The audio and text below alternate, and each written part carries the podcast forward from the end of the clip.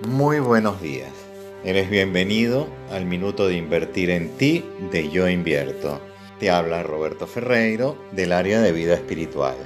En el minuto de hoy quiero hablar de que siempre puedes elegir dónde estar, si en contacto con tu lado humano o con tu lado divino.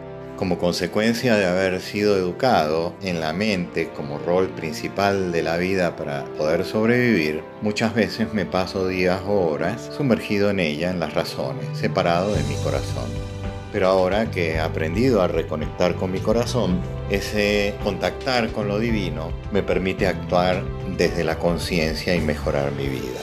El cambio que está llegando para ti y para toda la humanidad es un cambio que implica devolverle el poder a quien verdaderamente lo tiene, el corazón, y otorgarle a la mente su verdadero rol de servidora fiel y leal.